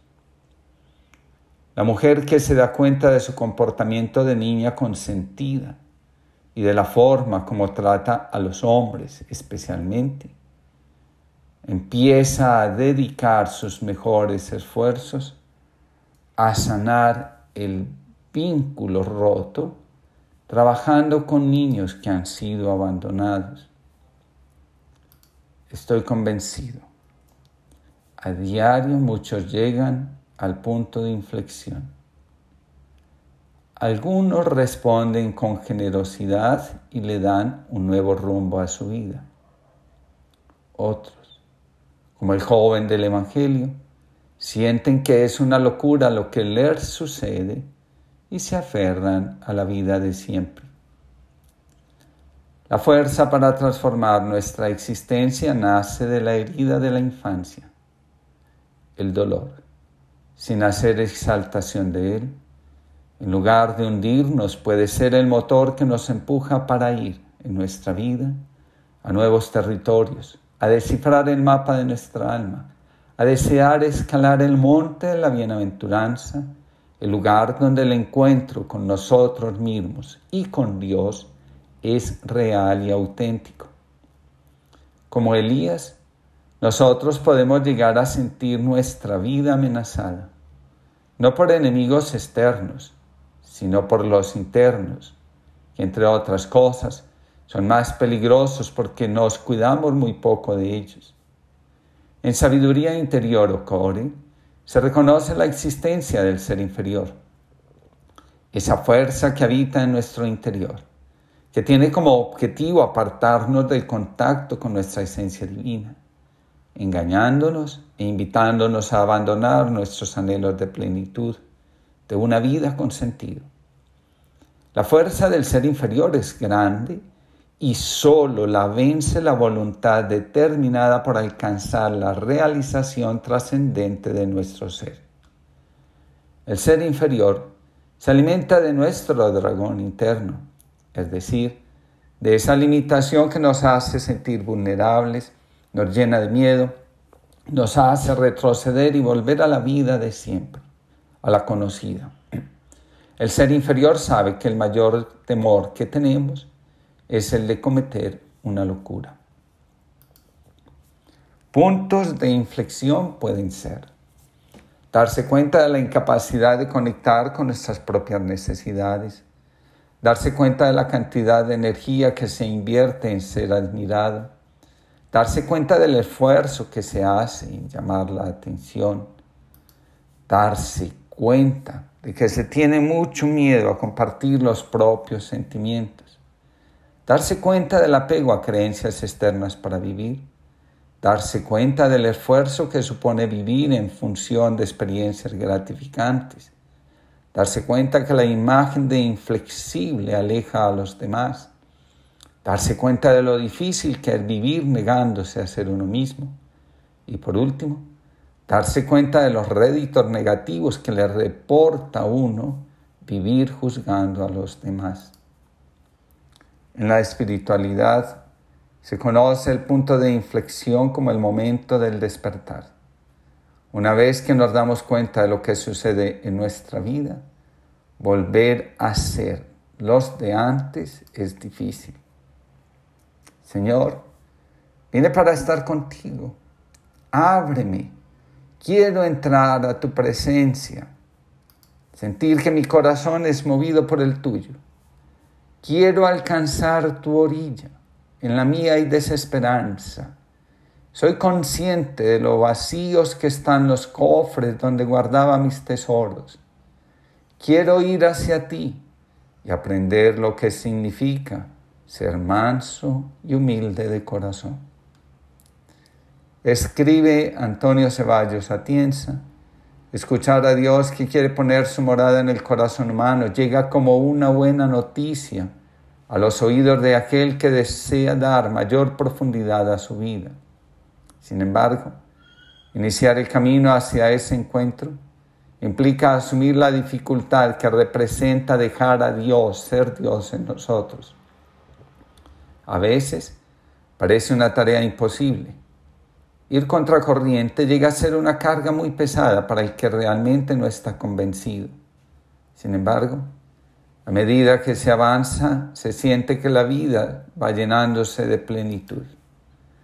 Dejar a Dios ser en nosotros exige trabajar en nuestra madurez y un compromiso especial para vencer, en lugar de dejarse vencer, la pasividad, la asedia, la apatía, el conformismo, el afán de prosperidad y la ilusión de que la vida divina se alcanza sin Dios. Más adelante, el mismo autor escribe, la tarea inicial de dejar a Dios ser en nosotros es integrar el ego reconciliado en nuestro camino. El ego es la fuerza del dolor no asumido que nos aleja de Dios. Cuando el ego se ha sanado, se vuelve la fuerza que nos conduce hacia la plenitud que se encuentra en Dios. Usted perdone, le dijo un pez a otro. Es usted más viejo y con más experiencia que yo y probablemente podrá usted ayudarme. Dígame, ¿dónde puedo encontrar eso que llaman océano? He estado buscándolo por todas partes, sin resultado. El océano, respondió el viejo pez, es donde estás ahora mismo. ¿Esto? Pero si esto no es más que agua. Lo que yo busco es el océano, replicó el joven pez, totalmente decepcionado mientras se marchaba nadando a buscar en otra parte. Se acercó al maestro vestido con ropa sanyasí y hablando el lenguaje de los sanyasí. He estado buscando a Dios durante años. Dejé mi casa y he estado buscándolo en todas las partes donde Él mismo ha dicho que está. En lo alto de los montes, en el centro del desierto, en el silencio de los monasterios y en las chozas de los pobres. Y lo has encontrado le pregunta el maestro. Sería un engreído y un mentiroso si dijera que sí. No, no lo he encontrado. ¿Y tú? ¿Qué podía responderle el maestro? El sol poniente inundaba la habitación con sus rayos de luz dorada. Centenares de gorriones gorgojeaban felices en el exterior, sobre las ramas de una higuera cercana. A lo lejos podía oírse el peculiar ruido de la carretera. Un mosquito zumbaba cerca de su origen, avisando que estaba a punto de atacar. Y sin embargo, aquel buen hombre podía sentarse allí y decir que no había encontrado a Dios, que aún estaba buscándolo. Al cabo de un rato, decepcionado, salió de la habitación del maestro y se fue a buscar a otra parte. Deja de buscar, pequeño pez. No hay nada que buscar. Solo tienes que estar tranquilo, abrir tus ojos y mirar. No puedes dejar de verlo. Anthony de Mel. Escribe Lázaro al par. Estamos ante el desafío de dejarnos alcanzar por Dios, de transformar la realidad que nos ha tocado vivir. Dios lleva nuestra historia, nunca nos abandona. De eso podemos estar seguros y sentirnos llenos de confianza. En el silencio interior, descubrimos que existe una realidad diferente a la que estamos viviendo. Solo si nos permitimos entrar en las profundidades de nuestro ser, descubrimos que más allá de todo lo doloroso, frustrante y vacío que podamos sentir lo que hemos vivido, está Dios esperándonos. El Dios que hizo el cielo y la tierra, todo lo que hay en el universo que no vemos y en el que vemos, decidió habitar en nuestro corazón el Dios que es más grande que todo, tiene su morada en el lugar donde muy poco nos atrevemos a ir, en el núcleo de nuestro corazón. Un día Jesús subió a la barca con sus discípulos y les dijo, pasemos al otro lado del lago. Todos comenzaron a remar mar adentro. Que Dios los bendiga y les conceda una linda jornada. Queridos amigos, buenos días. Les comparto la reflexión del día de hoy titulada El ser inferior. Los evangelios cuentan que un día Jesús entró en la sinagoga de su pueblo, Nazaret. Después de leer las escrituras, las explicó. La reacción de la gente no se hizo esperar. ¿De dónde saca tanta sabiduría?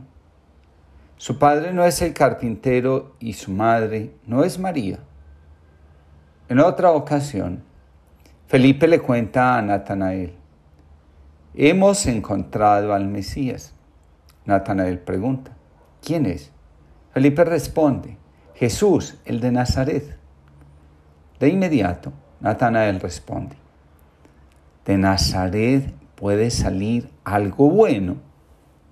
Con frecuencia, nos encontramos frente a la fuerza negativa del inconsciente, que en lugar de invitarnos a desarrollar nuestro potencial, nos llena y a veces inunda de pensamientos negativos hacia nosotros y hacia los demás.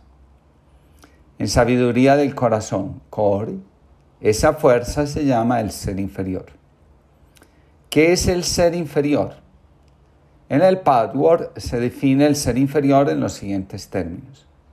El ser inferior es el centro creativo de las actitudes y sentimientos negativos y descalificadores hacia uno mismo y hacia los demás. Surge de nuestra egocéntrica separación de la totalidad de la vida y de Dios. Es nuestra defensa contra el dolor. Es nuestro adormecimiento ante las emociones nuestra desconexión de nosotros mismos y de los demás. Nos proyectamos como víctimas de los demás a fin de justificar y darnos permiso de tratarlos mal. El ser inferior se manifiesta en diferentes niveles de la conciencia. En el nivel del ego tenemos algunos defectos crónicos de la personalidad, como la competitividad o la tendencia hacia el chisme o ser criticones. En el nivel del niño interior tenemos ideas erróneas y una negatividad defensiva que proviene de las heridas de nuestra infancia. Y si vamos más a fondo en el alma encontraremos tendencias también negativas hacia la vergüenza, la amargura o la desesperación. Finalmente, el ser inferior es cualquier cosa que hay en nosotros que impide que la conciencia pura se manifieste que seamos expresión de amor, de reconciliación, de sanación, de amor y de verdad a través de nuestro ser. El ser inferior se nutre de nuestra oposición a reconocer el amor de Dios y a fluir en consonancia con Él. Las heridas que recibimos en la infancia o la vida adulta son la oportunidad precisa para que el ser inferior se manifieste. El ser inferior, en estas circunstancias, toma la forma de, defensa ante el dolor profundo, ante la vulnerabilidad y ante la indefensión. El ser inferior se esconde detrás de nuestro afán de justificar el mal que vive dentro de nosotros. Mientras más buenos nos consideremos o más afán tengamos de conservar una buena imagen ante los demás, más vulnerables estamos ante el mal. Las agresiones más violentas se reciben casi siempre de personas aparentemente buenas, quienes se creen mejor que los demás sin darse cuenta terminan humillando y avergonzando con mucha facilidad a los otros. Mientras no reconozcamos la presencia del ser inferior en nosotros, más fuerza tendrá y más nos arrastrará hacia sus dominios que se conocen como alienación espiritual. Muchos de nosotros desarrollamos un gusto especial por sentirnos buenos nos agrada que la gente halague nuestra bondad. Pocos desarrollan el gusto por comprenderse, examinar su corazón y abrazar su fragilidad. Con frecuencia decimos, no quiero que en mi vida estén el orgullo, la vanidad, la ambición, entre otras. Lo que desconocemos nos ata y esclaviza.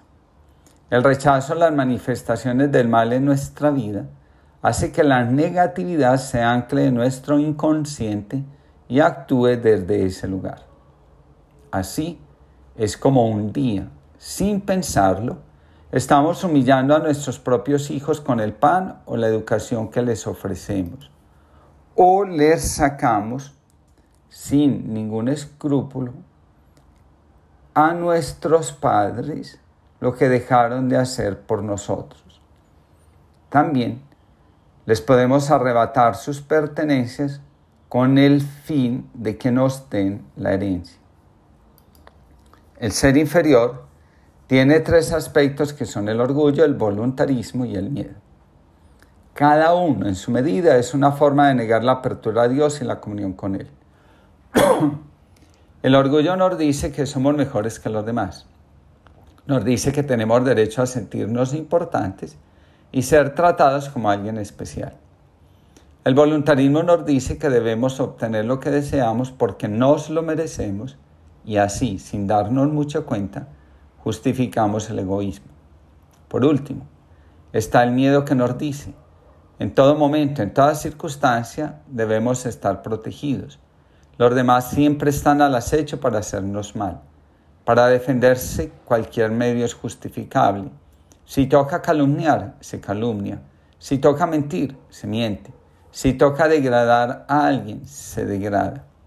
El miedo hace que solo nos miremos a nosotros mismos y no importa lo que suceda en los demás.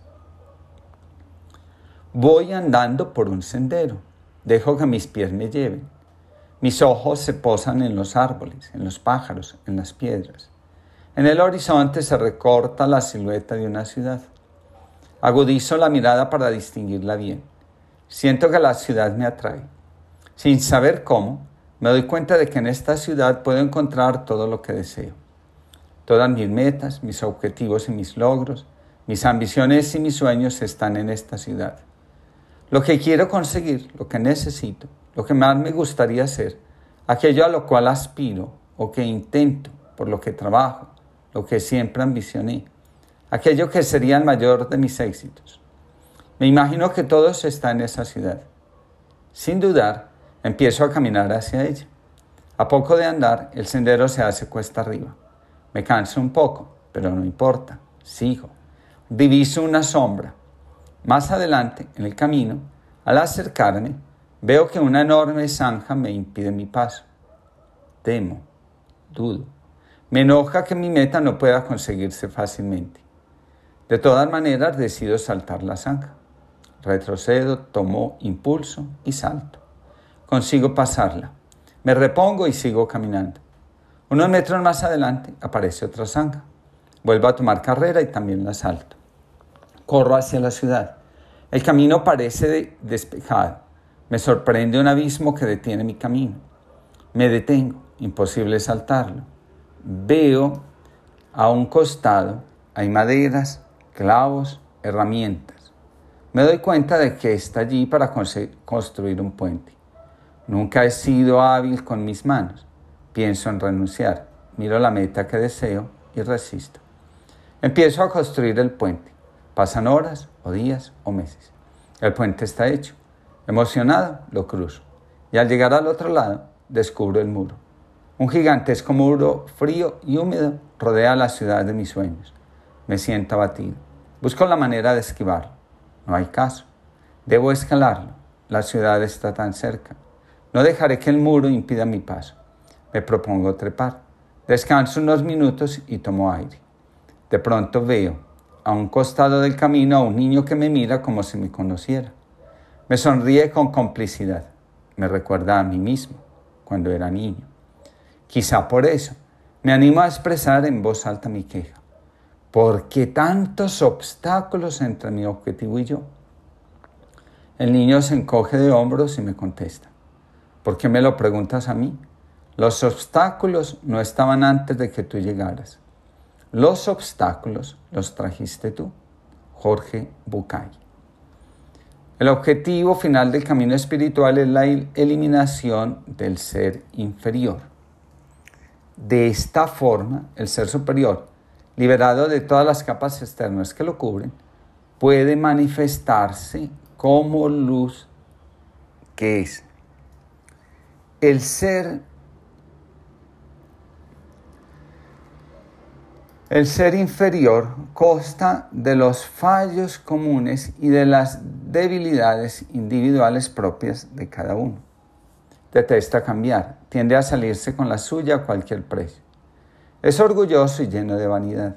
Tiende a contaminar los mensajes del alma haciendo que ésta se enferme emocionalmente. El ser inferior tiende a engañarnos, nos hace creer espirituales y en realidad nos convierte en seres centrados en sí mismos y cerrados de corazón a la sabiduría divina, al amor y a la compasión. La enfermedad emocional, según el Padwood, es el resultado de la desconexión con nosotros mismos y de la conexión con el ser inferior y la máscara. Mientras más alejados de nuestro centro divino, más vulnerables emocionalmente, psíquica y espiritualmente. A menudo necesito, Señor, un faro, una guía, algo o alguien que me recuerde dónde habitas, cómo hablas, cómo amas. Necesito tu luz en mis sombras, tu palabra en mis silencios, tu plenitud en mis vacíos y tu fortaleza en mi miedo. Necesito tus ojos para verme reflejado en ellos y verme bueno, tus manos que acaricien mis tormentas, tu canto que acune mis pesadillas, tu vida que venza mis pequeñas muertes. Necesito tu luz en mi vida Señor. Que todos tengamos una linda jornada y que nos hagamos conscientes de la fuerza y el poder que el ser inferior ejerce en nosotros y cómo nos empuja hacernos daño y hacer daño. Queridos amigos, muy buenos días. Les comparto la reflexión del día de hoy titulada cuando no hay nada que hacer. Es posible que en algún momento de nuestra existencia hayamos experimentado que el agua nos llega hasta el cuello. El desvalimiento es un sentimiento que podemos encontrar en el camino hacia nuestro destino. El Evangelio de Mateo nos regala la siguiente escena. Jesús le dijo, ven. Pedro bajó de la barca y empezó a caminar sobre las aguas en dirección a Jesús. Pero el viento seguía muy fuerte, tuvo miedo y comenzó a hundirse. Entonces gritó, Señor, sálvame. Al instante, Jesús extendió la mano y lo agarró diciendo, Hombre de poca fe, ¿por qué has vacilado? Las palabras de Jesús a Pedro son, antes que un reproche, una invitación a mantener siempre presente. El Señor nunca abandona a ninguno de sus hijos. El Salmo nos lo recuerda. En el peligro invoqué al Señor. Señor, salva mi vida. Él me ayudó, me libró de la caída, evitó que mis pies tropezaran y cayera en el abismo. La Sagrada Escritura es abundante en pasajes que nos recuerdan la presencia de Dios. En aquellos momentos en los que nos sentimos que no hay nada que podamos hacer. Algunos de esos textos son, recurran al Señor y a su poder, busquen al Señor en todo momento. Dios es amor. Donde hay amor no hay miedo. Pero el amor perfecto elimina el temor, pues el miedo supone un castigo y el que teme no ha llegado a la plenitud del amor. Nosotros amamos porque Dios nos amó primero. Vengan a mí todos los que están afligidos, agobiados, y yo los aliviaré. No se angustien por nada y en cualquier circunstancia recurran a la oración y a la súplica, acompañada de acción de gracias para presentar sus peticiones a Dios. Entonces la paz de Dios, que supera todo lo que podemos pensar, tomará bajo su cuidado los corazones y pensamientos de ustedes en Cristo Jesús. El Señor es mi pastor, nada me puede faltar. Él me hace descansar en verdes praderas, me conduce a aguas tranquilas, Él repara mi alma me guía por el recto sendero, por el amor de su nombre. Aunque pase por el más oscuro de los valles, no temeré ningún mal, porque tú estás conmigo. Escribe Ansel Grun, Es difícil hacer frente a muchas situaciones que representan crisis para nosotros. Muchos tratan de olvidarlas refugiándose en el trabajo o ahogándolas en el alcohol. No quieren admitir los problemas en los que se encuentran. Otros se resignan ante la fatalidad de la situación. Se sienten en un callejón sin salida y no saben cómo salir de él.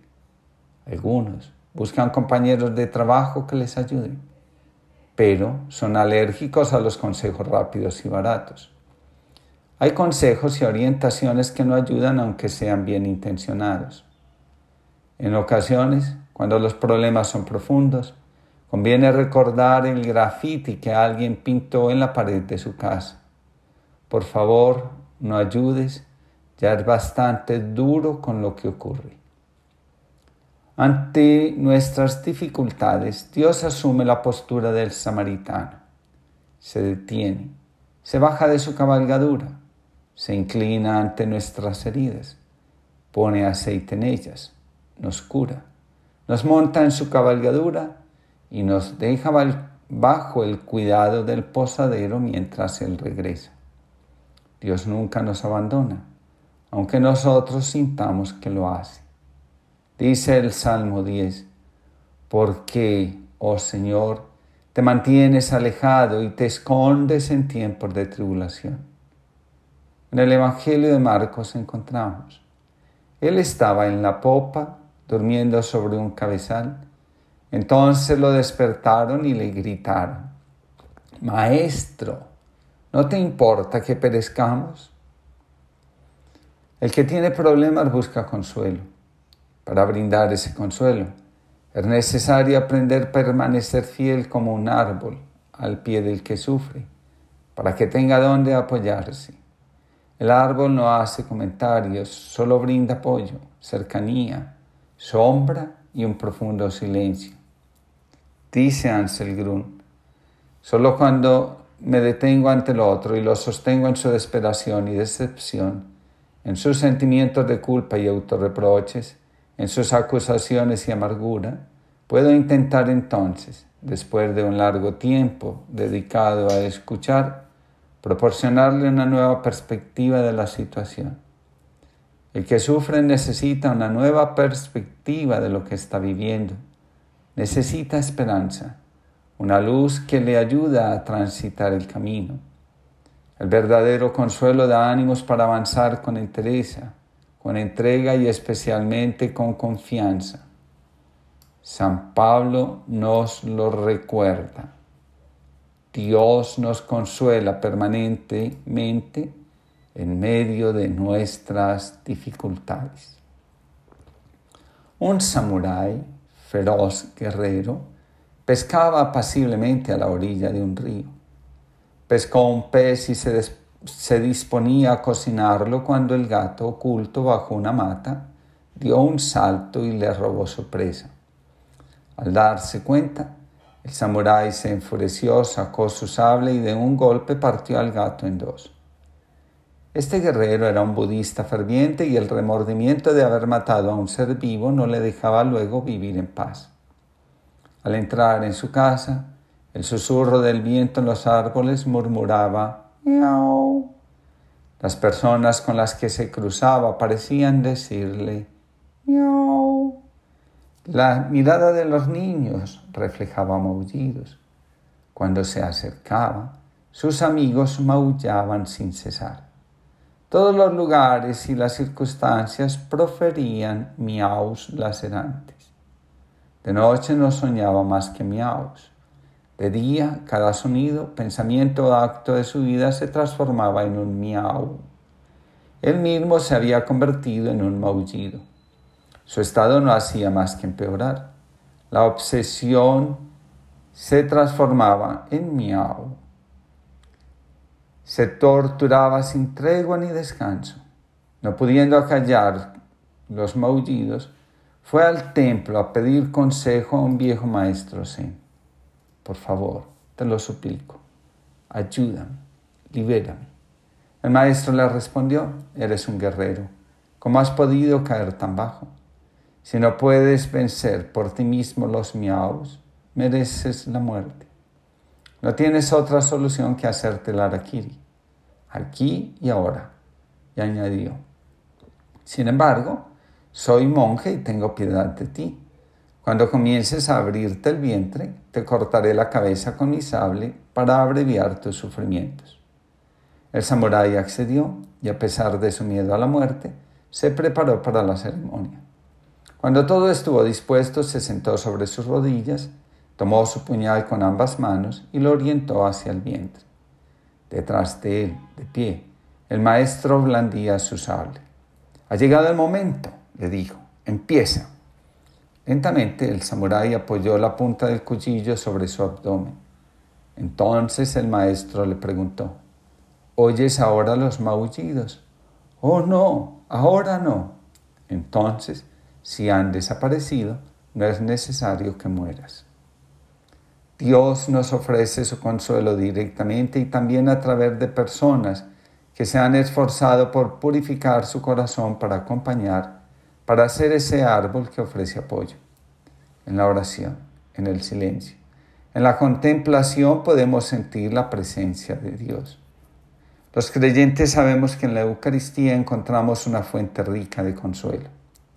Lo importante para pedir y brindar ayuda es tener esperanza. La esperanza nos dice que al final del callejón hay luz. La esperanza nos dice, en cualquier momento, las cosas florecen y donde hay desolación se encontrará alegría. La esperanza es un regalo que Dios nos hace cuando aprendemos a confiar en la vida más que en nosotros mismos. La esperanza se alimenta del encuentro con el otro y del asentimiento a la vida como es y a las cosas como son.